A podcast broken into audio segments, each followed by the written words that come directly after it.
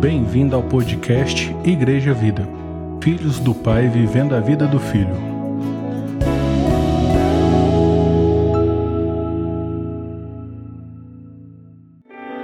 Paz e graça, boa noite.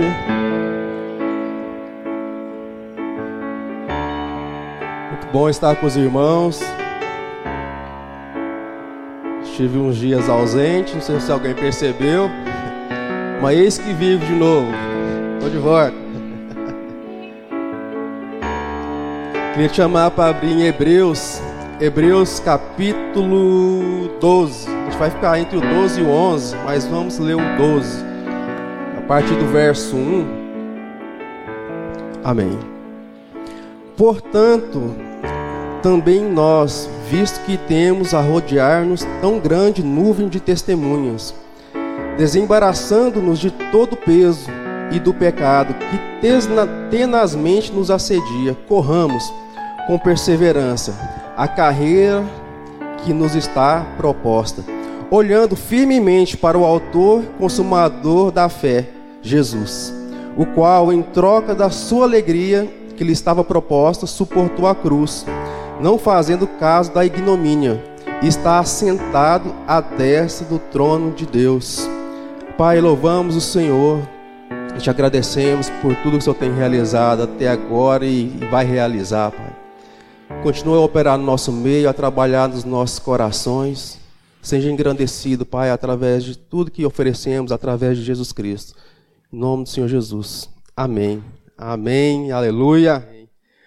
Portanto, também nós, visto que temos a rodear-nos tão grande nuvem de testemunhas, nós temos uma grande nuvem de pessoas, pessoas que, que congregam com a gente, que convivem no nosso meio, que tem contato com a gente diariamente ou de vez em quando, que observa muito a pregação da nossa vida, né?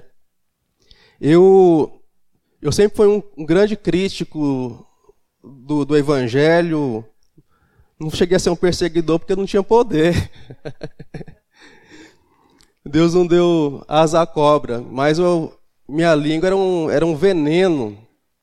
E hoje, assim, a gente está aqui no ministério da, da pregação, vivendo a fé junto com os irmãos, é, é até engraçado, né?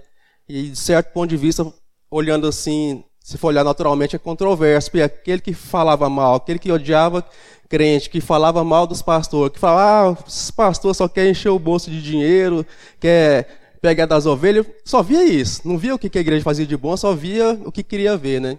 E hoje tá eu aqui. então, assim, esse ministério da fé que a gente vive é algo sobrenatural, não tem como a gente querer levar a nossa vida de uma forma natural, que Dá ciricutico não, pastor. O pastor fala assim que, que a gente é natural querendo ser espiritual. É, é verdade? Não, a gente é espiritual. A gente não, não tem que tentar ser espiritual.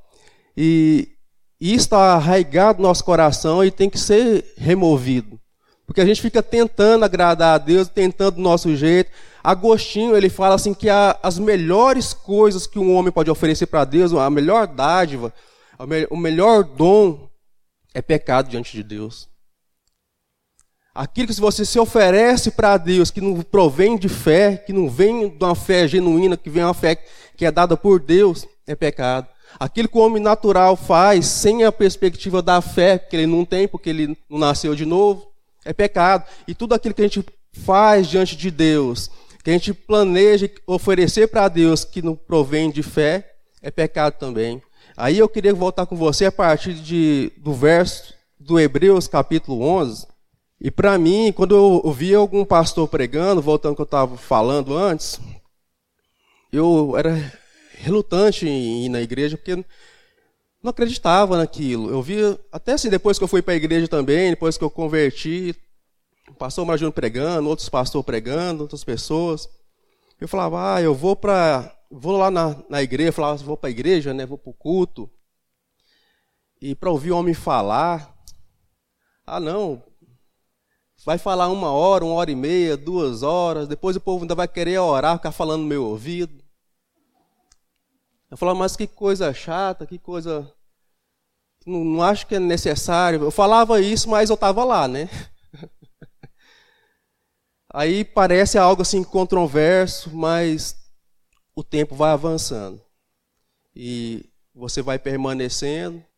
Aquilo que você criticava, aquilo que você pensava, começa a se mover de uma forma diferente na sua vida. E quando você vai ver, você já está envolvido com a palavra de Deus. Ela te pegou através daquele lero-lero do pastor, do pregador, do irmão. Eu lembro até hoje, quando eu estava no encontro com Deus, eu me entreguei mesmo. Eu falei assim: ah, vou, vou para esse negócio aqui, eu quero ver Deus e eu quero que Deus mude realmente minha vida.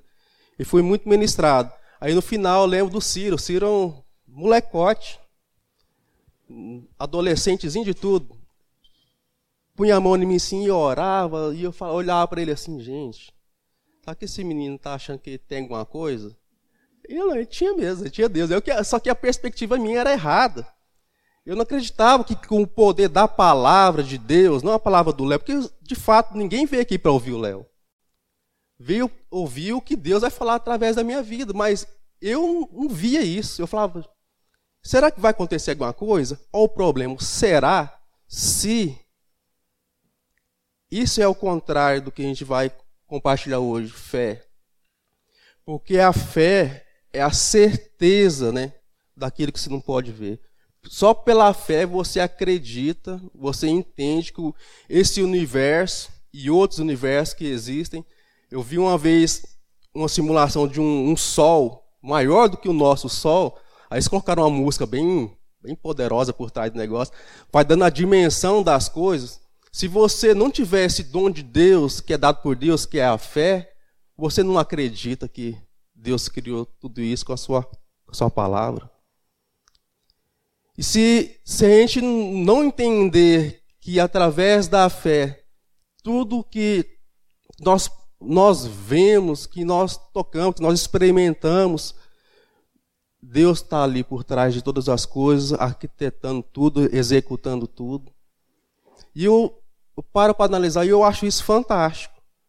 Porque nós somos de fato, quando o pastor ensinou a gente que somos seres espirituais, não tentando ser espiritual, abriu meu ouvido, abriu meu coração, já crente velho, já tem pouco tempo que ele falou isso.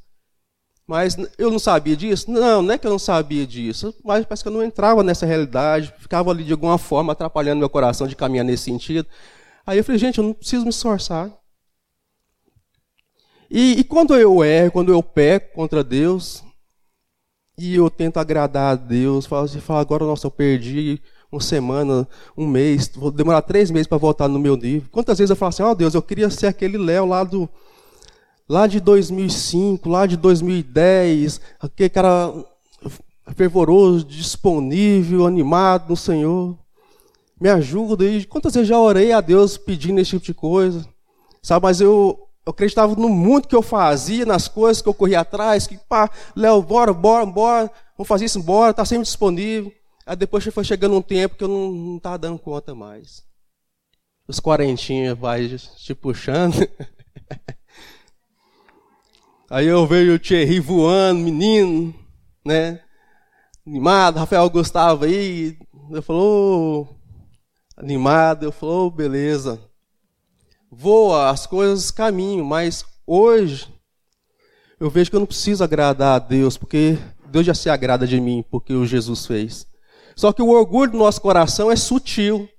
Tem, não sei o seu, né? Mas eu sei que o meu, às vezes, é, ele é sutil, porque ele quer me enganar, que, que eu preciso de alguma forma agradar ao Senhor. De uma forma assim, que eu, eu tenho que oferecer alguma coisa. Sabe, quando aquele perdão vem de Deus, quando você peca, você fica ali se arrependido, seu coração fica terrível, você, fica, você se sente sujo. Fala assim, eu não sou, ó, não sou merecedor. Ah, não tenho nem coragem de olhar na cara dos irmãos. Ah, eu não mereço estar ali. A gente fica dando essas desculpas. E não aceita o perdão de Deus que vem pela graça, né? Mas é através da fé. Porque se você não acreditar, você não crê que esse Deus vem sobre você com poder e te perdoa, e esse Deus, de forma alguma, ele é surpreendido pelo seu pecado. Porque eu achava, pastor, que Deus, eu surpreendia. Eu falei, é, essa nem Deus esperava. Muitas vezes, irmão, já pequei e falei assim, de cair de novo nesse pecado. Aí eu já fazia as contas, mas mais três, quatro meses para me recuperar. Aí vivia assim, esse ciclo miserável. Sabe, aí de tanto você ali tá ali insistindo ali, eu falo assim, insistindo com Deus, mas não é, Deus insistindo com a gente. O próprio amor de Deus, ele vem, te envolve, te constrange e você começa a abrir os olhos espirituais. Porque a gente é muito dado, a gente nasceu naturalmente, primeiro, para depois nascer o, o novo homem. Então a gente é muito agarrado com isso aqui. Isso aqui fala muito ao nosso coração, isso aqui nos engana muito. E se a gente não tiver com os nossos ouvidos espirituais abertos, ligados, a gente vai cair no conto do Satanás direto. Então, eu vejo assim que quando Jesus ele pregava nas sinagogas, ele chegava para pregar e falava e falava, e Jesus é extraordinário, ele fazia muitas coisas que ninguém fez, né? Extraordinariamente, é incontestável as coisas que Jesus fez. Mas eles já sabiam que Deus era capaz de fazer aquilo tudo. Só que o coração deles estava tão religioso, está tão às vezes parecido com nosso, acostumado com um culto de domingo, com uma hora de culto, uma hora e meia, duas horas, porque a gente já chega com uma perspectiva assim, vai acontecer isso, isso aqui, é, vai ter o louvor, depois vai ter uma oração, depois vai ter o, o, o momento do dízimo aqui, a pastora vai orar com as crianças, o pastor vai pregar aqui, e, e depois a gente vai orar e vai embora. A gente não vem com aquela perspectiva assim de repartir, de ser uma benção, como foi pregado esse tempo aqui atrás, da gente ser a bênção. Mas como que você vai acreditar que você é a bênção se você não tiver com essa perspectiva da fé? Vamos à leitura? É, Hebreus 11.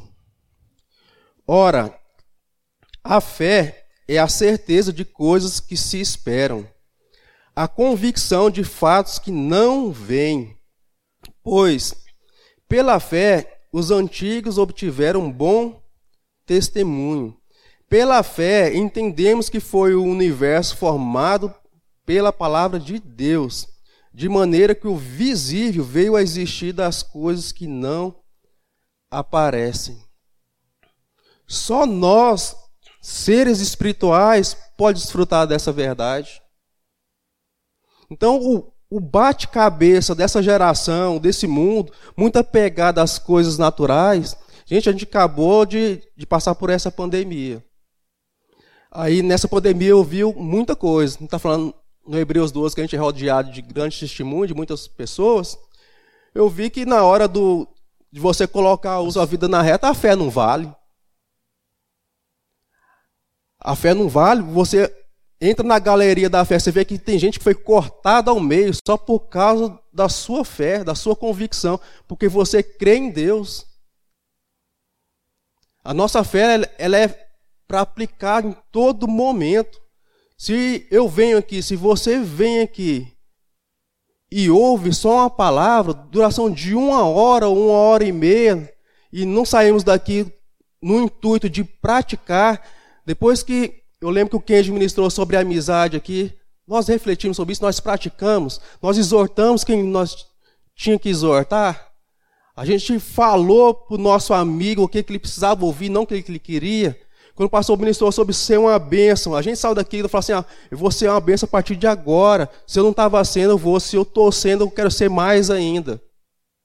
Então, isso aqui que a gente vem ouvir, que a gente vem ser ministrado, é como academia. Eu posso falar que eu já tenho um tempinho de academia, né?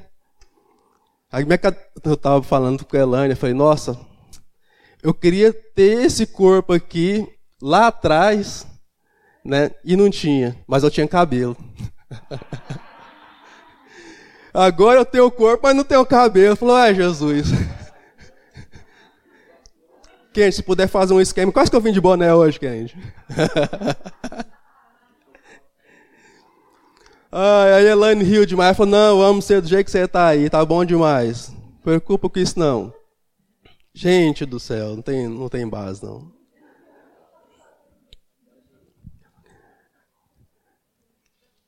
É, essa, essa é a realidade, não tem jeito. Essa, essa perspectiva de vida aí, irmãos, é passageira.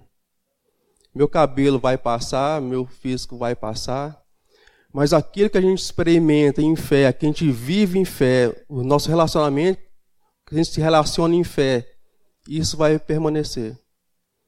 Né? O apóstolo Paulo fala que tem, tem três coisas que não passam, né? Vocês lembram qualquer? Exatamente. Então é nessas coisas que nós temos que embasar a nossa vida, levar a nossa vida adiante e, e se entregar nas mãos de Deus, sabendo que Ele é, como diz o texto, Ele é galardoador daqueles que o buscam, que Ele é abençoador, que Ele está sempre a, a nossa disposição, independente se você é fiel ou infiel, porque Ele não pode negar a si mesmo. Ele permanece fiel.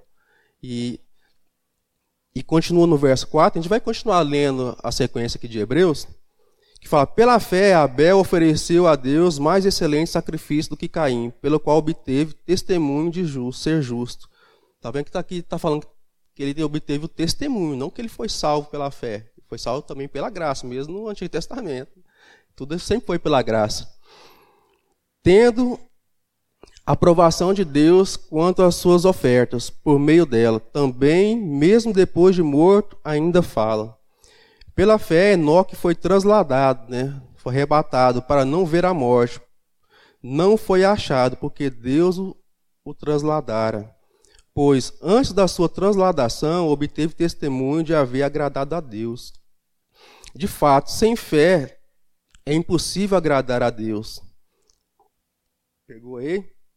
De fato, sem fé é impossível agradar a Deus. Portanto, é necessário que aquele que se aproxima de Deus creia que ele existe e se torna galardoador ou abençoador dos que o buscam.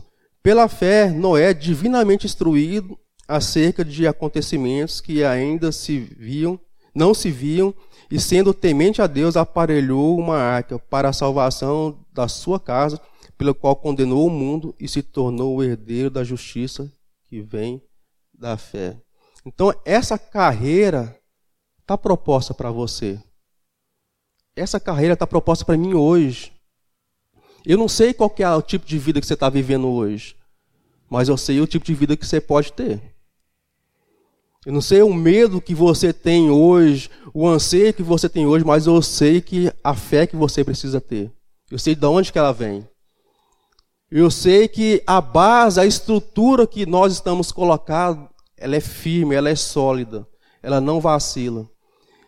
Então, o que eu estava falando aqui antes, eu perdi aqui, eu já lembro, Deus me lembrou de novo, do exercício da academia a fé. Isso que, que a gente está ouvindo aqui, vocês estão ouvindo, foi ministrado outros domingos, outros dias, pela palavra de Deus. Se nós não exercitarmos, eu estou aqui fazendo bispo, tríceps aqui e tal. Aí o que, que vai acontecer pelo exercício? Vou me fortalecer. Vai ser tudo fortalecido, minha musculatura. Mas se eu tiver lá com um bração grossão, perna grossa, bem firme, com condição física top, e eu pego o meu braço, coloco no antipóio aqui. E fica ali. O que vai acontecer? Vai atrofiar. Vai atrofiar, você vai, vai perdendo vida, vai perdendo capacidade, até ficar ali. Capenga. E essa é a realidade de muitos crentes. Porque vem, acostumou vir um culto, mas não coloca em prática o que sabe. Esses dias eu estava confrontado, porque vocês sabem, né? Meu sogro, ele está vivendo já a fase de hemodiálise, né? Meu sogro era fortão. Quando eu casei com a Elane, eu falei assim, ó, tem que cuidar bem dessa mulher, porque se, eu, se ela se queixar, o pai dela dando em cima de mim, eu estou enrolado. o bração dele, eu falei, é, dá ruim para mim, tem que cuidar bem dela. E hoje, você olhar nele assim, irmãos, dá dó. Cara finou, a pessoa fica assim, toda a proteína que cai no corpo dele ali não aproveita nada. Sabe, eu vi ele com aquela vida. E eu vi, tô vendo ele aqui agora lutando. Sabe, e eu, isso muito, muito me confronta. Porque eu falo, Deus, eu, eu tenho que me colocar à disposição desse homem para abençoar a vida dele. Eu não espero que, que ele morra por agora. Eu oro para que Deus restaure os seus rins. E eu fiquei incomodado porque eu não estava orando como, como Deus tem falado ultimamente para mim orar. Deus, falou, Deus chegou e falou para mim assim, uai, você é, crente, você é exemplo para muitas pessoas, por que você não abençoa da sua própria casa? Por que você quer delegar para os outros lá o que você mesmo pode fazer? Às vezes eu ouvi aqui, passo falar de ser uma benção, não sei o quê, e a gente ministrar tal. Aí eu fazia para todo mundo, mas não lembrava de abençoar o meu sogro. Aí doeu, sabe? Eu falei, é, eu tenho que, tenho que mudar minha posição. Eu sou crente para os outros, mas da minha casa eu não sou. Sabe? E, e, isso foi confrontante. Eu sei que, foi, que não foi o diabo, eu sei que foi Deus, porque eu não senti acusação, eu senti instrução. Sabe? Deus falou assim: ah, acorda.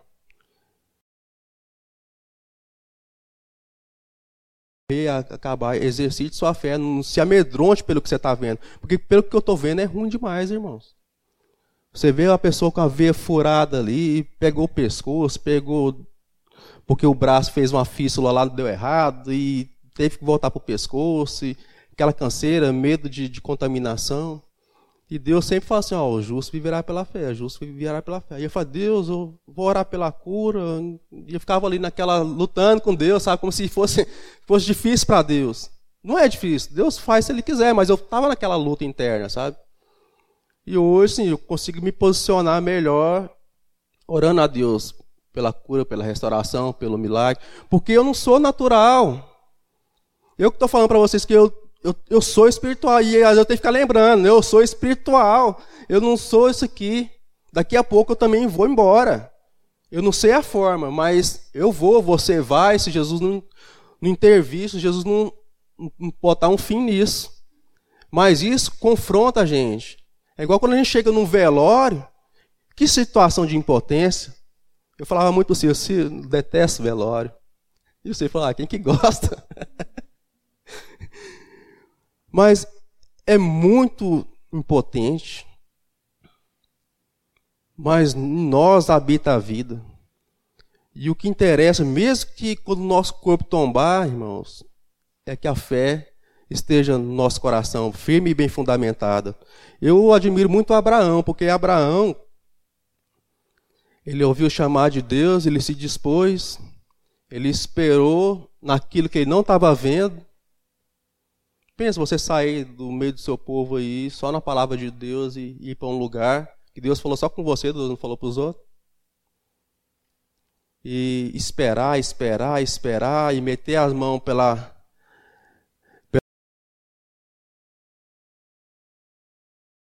ela, mas não era esse filho que Deus queria, esperar de novo, até que o tal do Isaac veio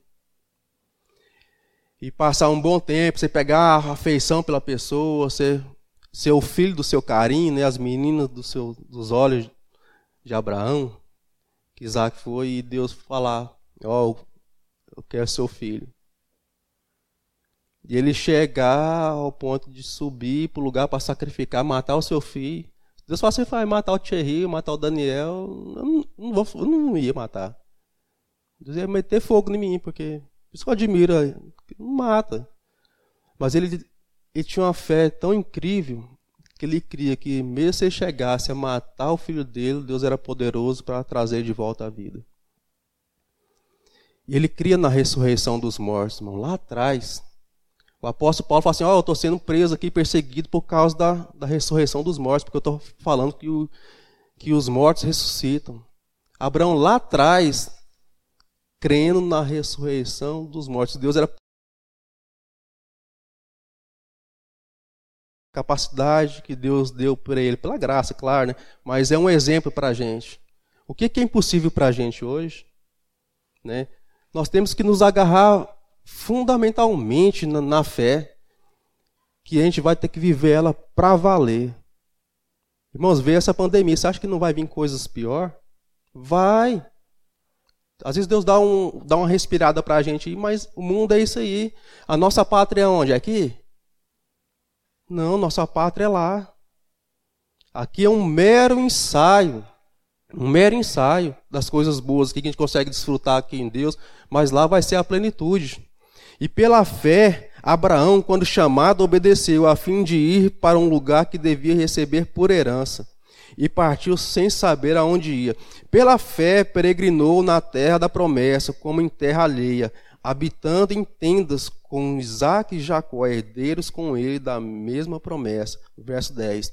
Porque aguardava a cidade que tem fundamento, da qual Deus é o arquiteto e edificador. Pela fé também a própria Sara recebeu poder para ser mãe. Quantas estéreis que a gente já não viu no nosso meio? Que Deus deu esse poder. Isso aí eu, eu posso falar que eu já vi no meio da, de nós, no meio da igreja. Pessoas que não podiam ter filho e tá aí, menino correndo para cima e para baixo aí já. Até rapaz já tem. É, continuando 11, pela fé, Sara tá, também a própria Sara recebeu o poder de ser mãe, não obstante o avançado da sua idade, pois teve por fiel aquele que havia feito a promessa. Por isso, também também de um, aliás, já amortecido, saiu uma posteridade tão numerosa como as estrelas do céu, inumerável como a areia do mar, que está na praia do mar. Irmãos, isso aqui é muito romântico para nós. É espetacular, é lindo, isso aqui cheira para mim cheira perfume, isso aqui é que maravilha, que romance. Mas você acha que isso aqui foi romance para Sara e para Abraão? Assim é na sua vida, tem coisas que não é romântico. É, a gente já está mais velho de igreja.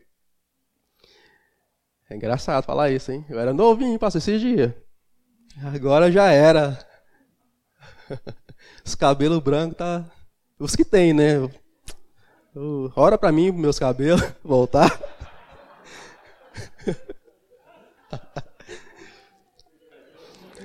Mas tem algo que irrita, irrita a gente. E quando algo na, algo na igreja, no nosso meio irrita a gente, é porque Deus chamou a gente para abençoar naquilo que irrita a gente. E algo que me irrita é quando eu vejo uma pessoa que chega aqui na igreja e acha que tudo aqui é uma fantasia, um faz de conta, sabe? Que tudo vai dar certo. Sabe que um dia o pregador vai vir aqui, ele vai estar inspirado, ele não vai estar vivendo luta. Não, não vai ter dificuldade nenhuma.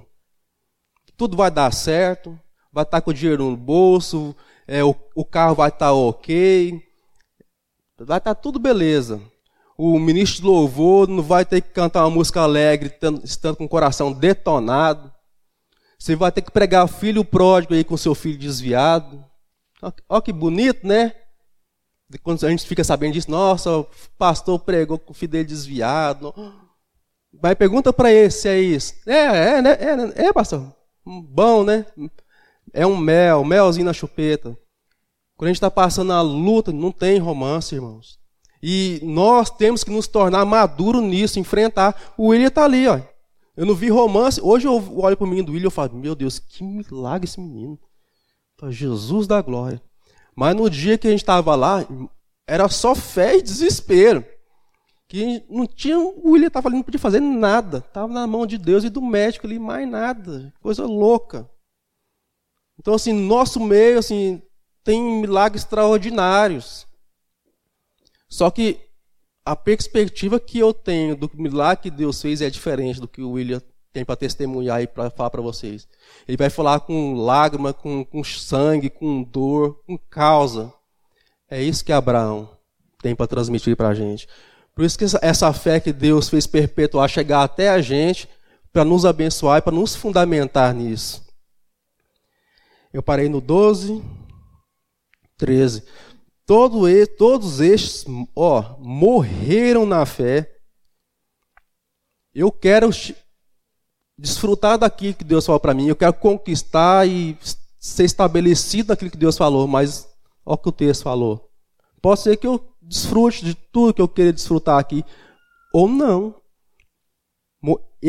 Todos estes morreram na fé, sem ter obtido as promessas, vendo-as, porém, de longe, e saudando-as, e confessando que eram estrangeiros e peregrinos sobre a terra.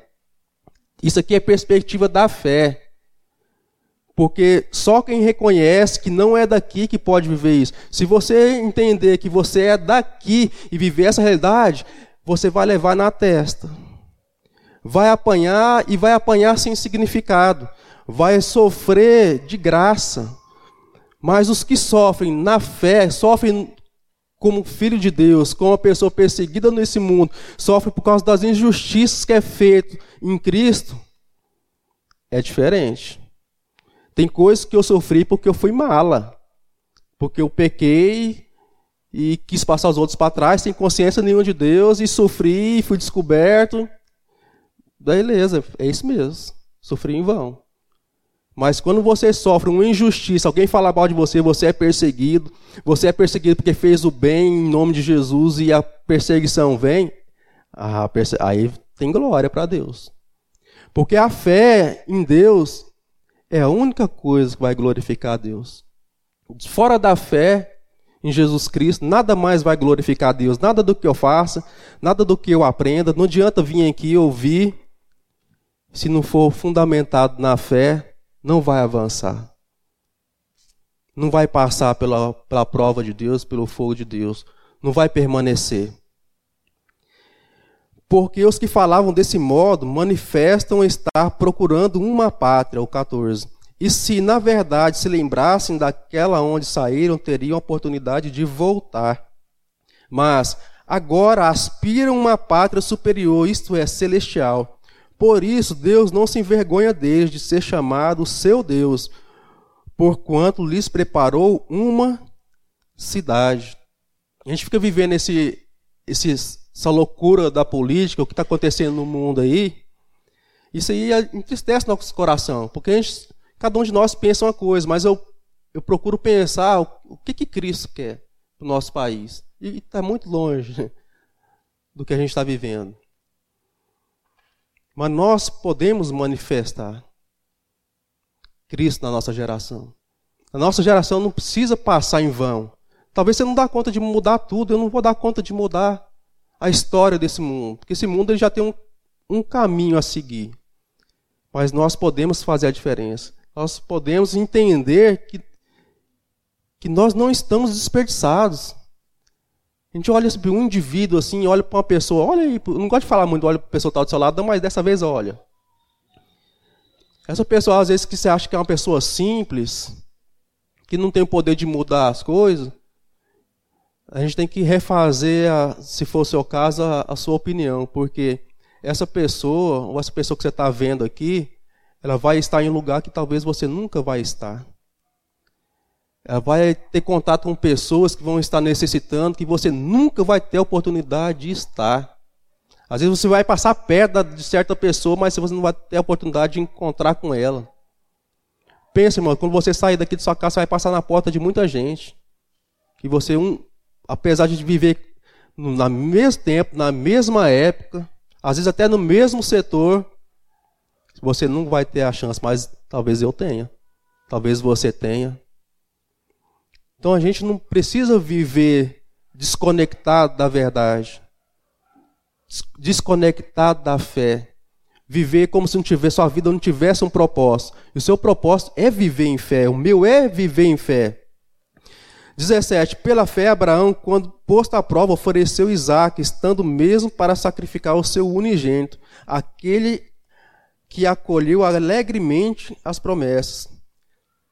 A quem se tinha dito: Em Isaac será chamada a tua descendência, porque considerou que Deus era poderoso até para ressuscitá-lo dentre os mortos, de onde também figuradamente o recobrou.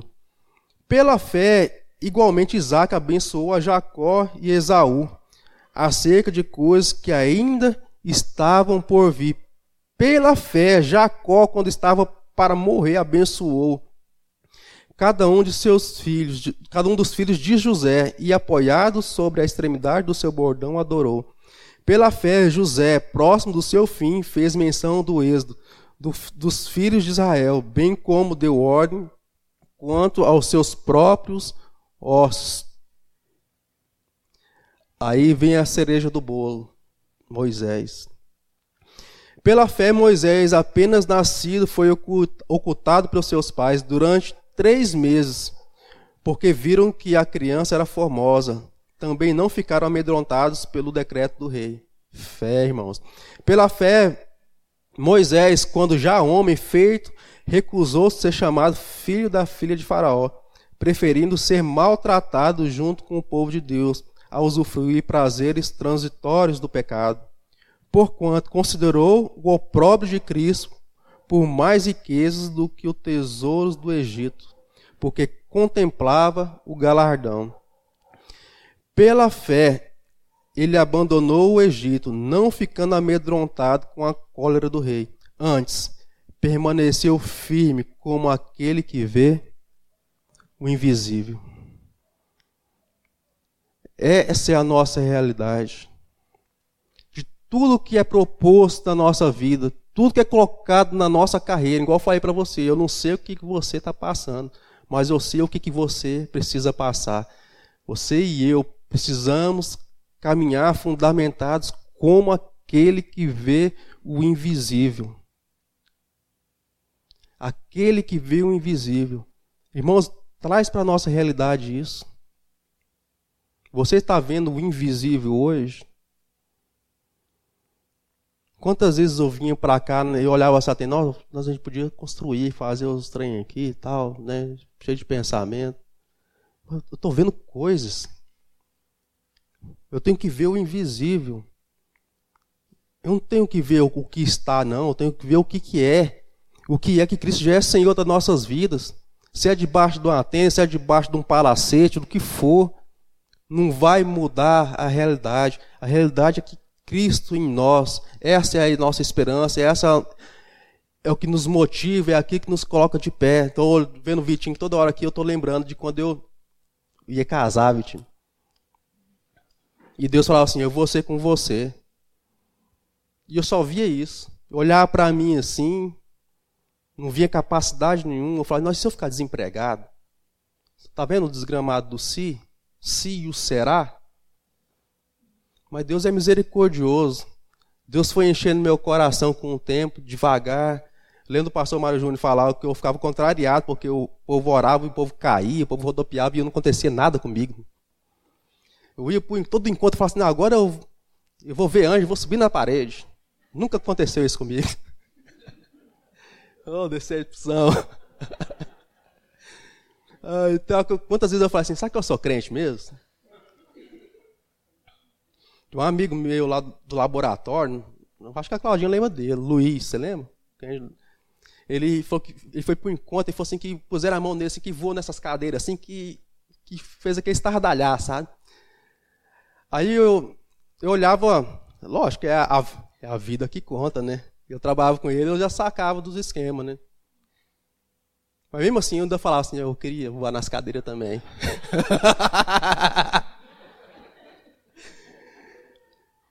Vai que dá certo, Erson. Uma hora você. Aí eu. Não sei se o pastor lembra disso. Lá no, no encontro dessa chacrinha, eu perguntei a respeito disso. Ele falou: não, tem gente que, que a água vem por cima, que passa, que leva tudo. Mas o, o normal é que Deus vem com a, com a chuvinha ali, vai molhando a terra. A terra vai molhando, vai molhando.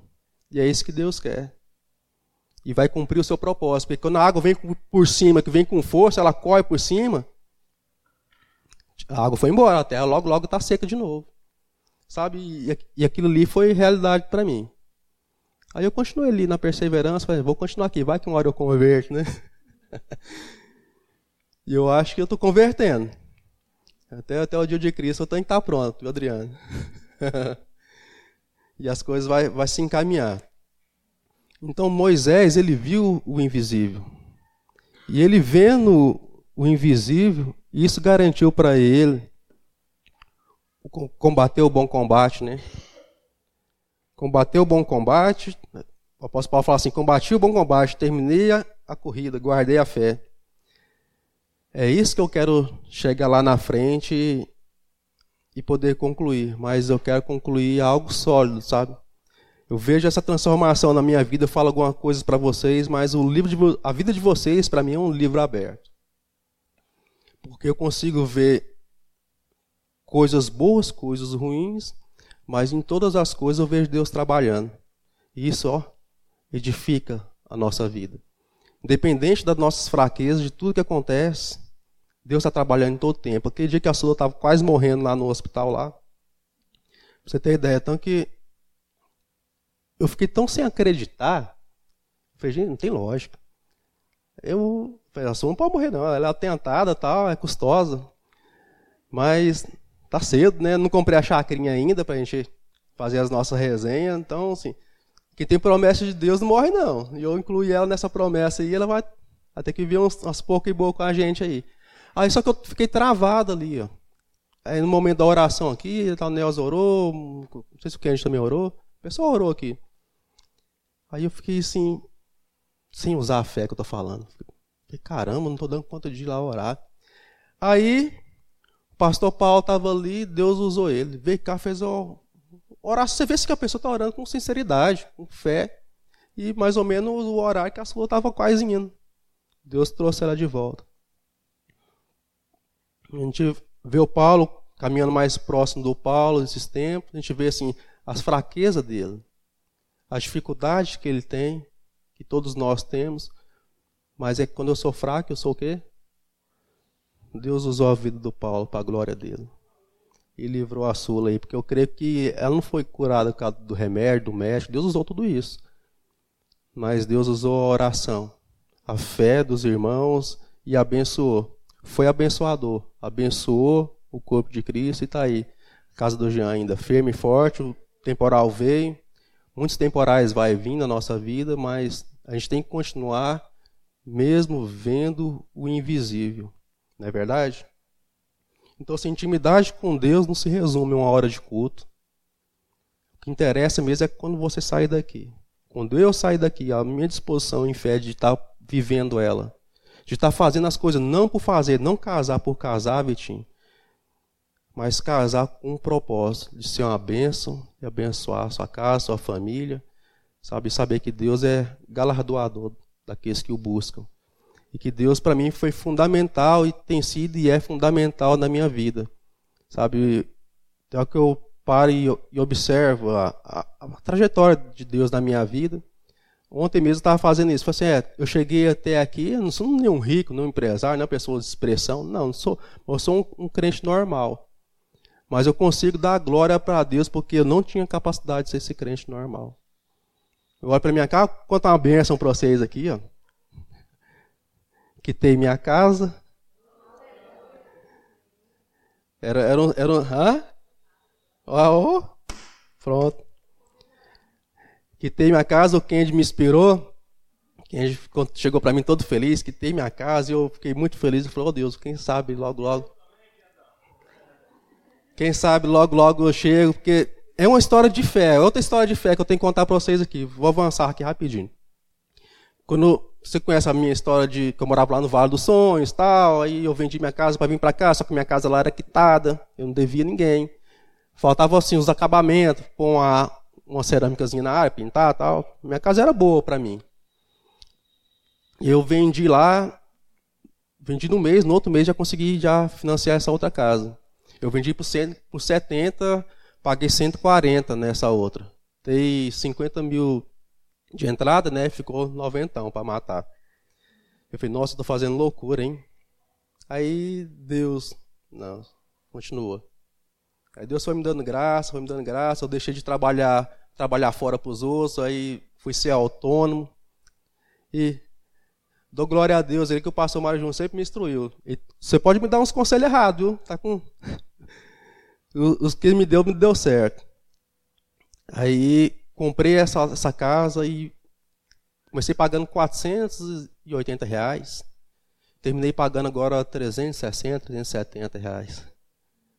Sabe? Por falar, não, não, não compra casa financiada, não, porque você vai dar dinheiro para o governo, você vai pagar. Nada, moço.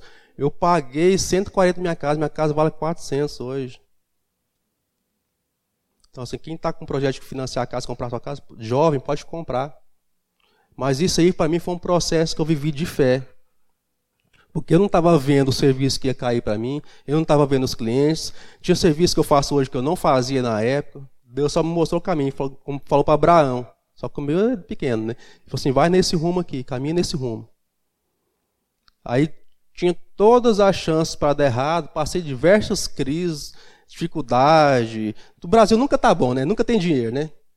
Desde que eu comecei a trabalhar com entender por gente, depois que do Collor para cá, que comeu o dinheiro do povo e aquele rolo todo, é aquela instabilidade legal. Então, isso aí, Deus mostra que, independente do governo, ele, ele mostra o caminho. O negócio é a gente permanecer nisso. Então, assim, uma hora de culto você não aprende isso. Você vai ter que ralar, você vai ter que viver na segunda-feira. Não para merecer nada, não, mas para experimentar, para exercitar o músculo da sua fé. É algo vivo, isso aqui não é brincadeira. As pessoas que dançam com o evangelho é porque levam o evangelho na brincadeira. Porque acha que é só aqui, ó, no intelecto. Não é. Não é. Se não descer para o espírito, já era. Se você chegar aqui, você vai chegar igual o povo lá do passado, que via Jesus pregar, era pregado todo sábado na sinagoga, quando Jesus fez e aconteceu, eles não creram, porque eles não estavam acostumados em exercitar, eles estavam acostumados aqui, ó. Chegou a dar glória até a Satanás, falar porque Deus não estava fazendo aquela hora, quem estava fazendo era Beuzebu. Isso pode acontecer com a gente porque não tam, estamos acostumados a praticar, mas é isso que temos que fazer. Deixar aqui, ó, entrou aqui, tem que descer para o coração, para o espírito, tem que descer e praticar. Se não conseguiu essa semana, vai conseguir na outra. A gente tem que estar sempre com aquele intuito no coração. Eu preciso praticar, eu preciso colocar em prática, eu preciso viver a fé, eu preciso viver a fé. Eu não preciso aprender mais. Irmãos, eu sei muita coisa para saber que nada sei. Mas o que eu sei, se eu praticar o que eu sei, é muita coisa. Mas eu saber, eu saber muita coisa e meu sogro precisando de mim e eu não fazer o que tem que fazer, adiantou alguma coisa? Se você passar uma necessidade, eu tiver o recurso de abençoar e não te abençoar, adiantou Deus me dar alguma coisa? Só para falar que eu tenho um dinheiro guardado, ou feito aplicação para alguma coisa? Louco. Vai pedir sua alma hoje, você não sabe que dia. E o que você tem vai ficar para quê e para quem? Então isso aqui é muito vivo. Então a gente tem que exortar realmente uns aos outros, que quando a pessoa estiver ministrando, hoje é eu aqui, amanhã pode ser você que está aqui ministrando.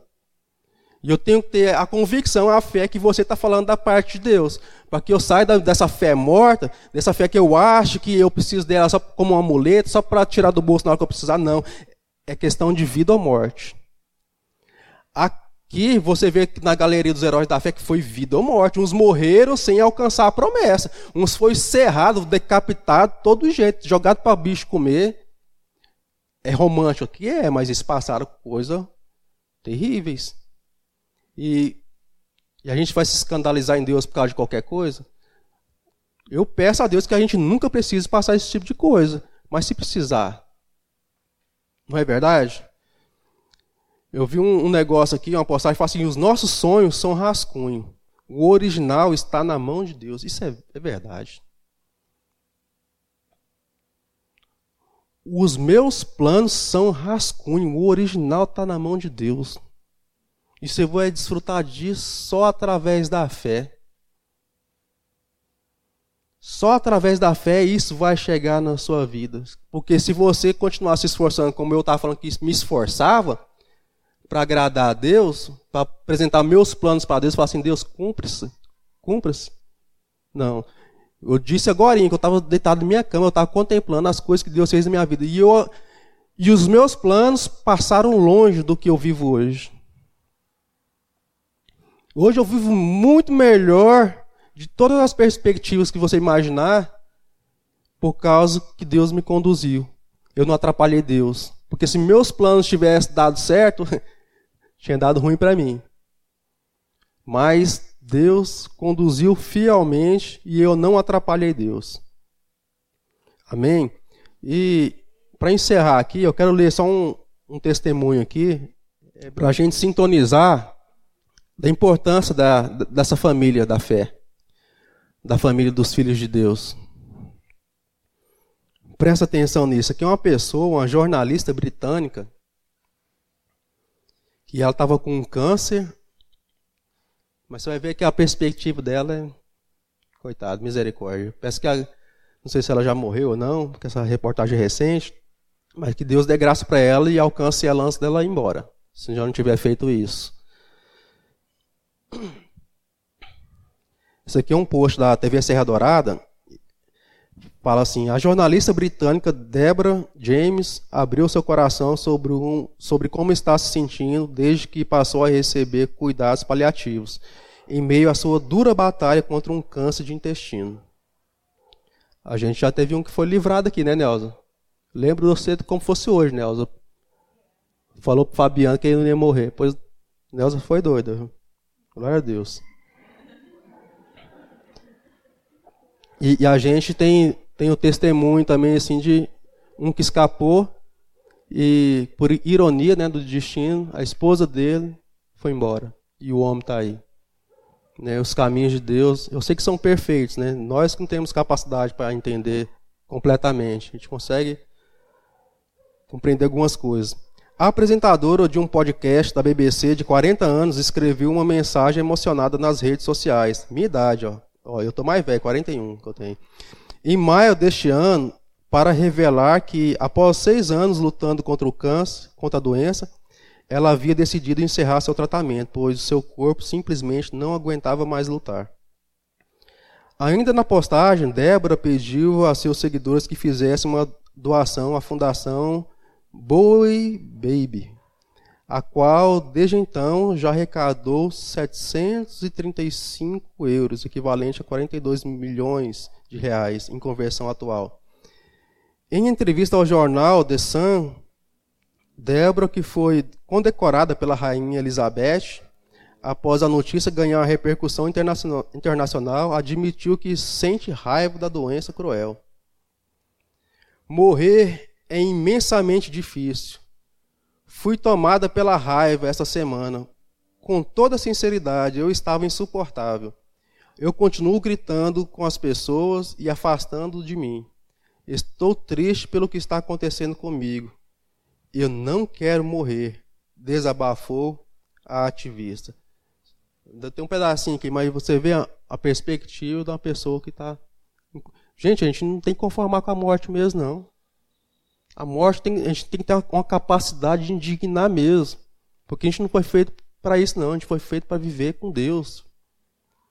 Isso tem que queimar nosso coração. Mas é uma história muito triste, porque eu falo assim: você tem a perspectiva certa, você tem aquilo que Moisés. A gente acabou de ler de Moisés que você tem aquele tesouro maior do que os tesouros de Faraó, maior do que os tesouros do mundo. Que eu tenho, você tem.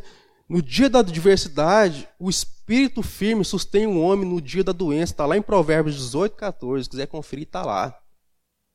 Esse é um versículo que eu tomo para a minha vida. Eu peguei esse Covid semana passada, na retrasada. Eu pensava assim: será que eu vou morrer? a gente é besta mesmo, né? Ué, pode, posso morrer, estou sujeito, ué. mas Aí eu olhei para mas quem tem promessa de Deus morre não, não cumpriu ainda. Se tivesse cumprido, eu ficava meio esperto, né? Eu até lembrei daquela música do Marquinhos Gomes, não sei se vocês conhecem. Não morrerei enquanto a promessa não se cumpre. Quem tem promessa de Deus não morre não.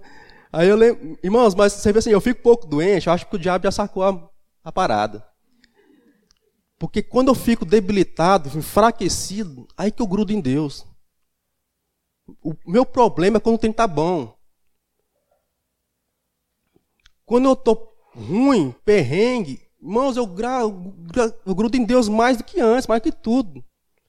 Eu posso morrer de qualquer coisa, mas você pode ter certeza, eu vou estar tá lá, agarrado. Eu não posso ser pego de surpresa, né? Tá bom e morrer, pô. mas é algo assim que está intrínseco, está no meu ser isso. E cada um é de um jeito. Tem gente que se abate, se entrega e morre. Mas, para o crente, nós temos esse fundamento sólido. Você pode ter medo de morrer, você pode ser manhoso, você pode ser o valentão, você pode ser tudo. Mas se você está com Deus, ali a sua perspectiva é outra. Quando eu li esse testemunho aqui, você vê que a pessoa está sem esperança. Eu ia estar tá indignado se eu tivesse assim, vou morrer daqui a pouco, pô, vou deixar aí mulher bonita, meus meninos bonitos, já criei eles, já deu maior trabalho, agora que está bom, vou morrer. Ah, não, agora que eu tinha que desfrutar com eles, velho. Eu ia estar tá indignado, mas pro outro lado eu ia falar assim, nossa, daqui a pouco eu vou estar tá lá no rio, de, no rio da vida, andando com Jesus, já pensou? A gente tem esse consolo.